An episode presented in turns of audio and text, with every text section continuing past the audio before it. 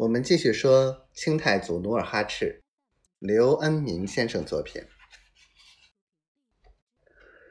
童养性凭着他买卖人出身，善于察言观色的本领，卖起了关子。怎么样，小老弟？童某能掐会算，能上算八百年，下算八百年，人称二诸葛。努尔哈赤跟童养性几个人坐在树荫下歇息，童养性借机给努尔哈赤讲了几段三国里的三顾茅庐三气周瑜的故事。童养性正讲得两嘴冒白沫，忽然山北跑来一队人马，他们慌忙站起，向山北望望去，只见十多个穿着盔甲的明军。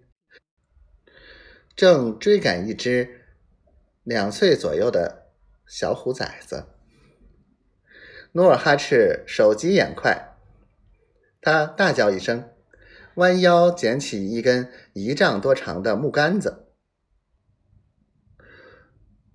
左抡右挥，把树丛草棵子搅得哗哗乱响。小虎崽子跑到努离努尔哈赤十多步远的地方，被这突然的嘈杂声惊呆了。这时，努尔哈赤趁虎崽子东张西望之际，纵身一跳，正好骑在虎背上。只见他右手抓住虎崽的天灵盖，左手掐住虎脖子，把只小牛牛犊子似的虎崽子。摁倒在地，明军策马赶来，一个个翻身下马，立刻把虎崽子捆上，装进马背上的笼子里。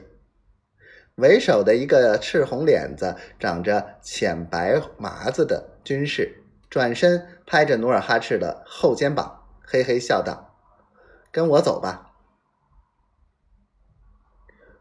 哦，马林老兄。童养性看见那麻子军士，赶忙走过来，拱手施礼，笑脸相迎。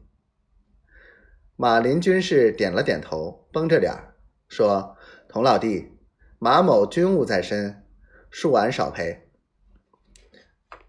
马林手里握着马鞭子，招着手道：“回去代俺禀报一下李由基，就说这位捉虎少年。”总兵府有赏。说罢，翻身上马。努尔哈赤突然被两个汉子驾上一匹大白马，随着明军的马队信马由缰。努尔哈赤蹙着眉，一时不知是祸是福。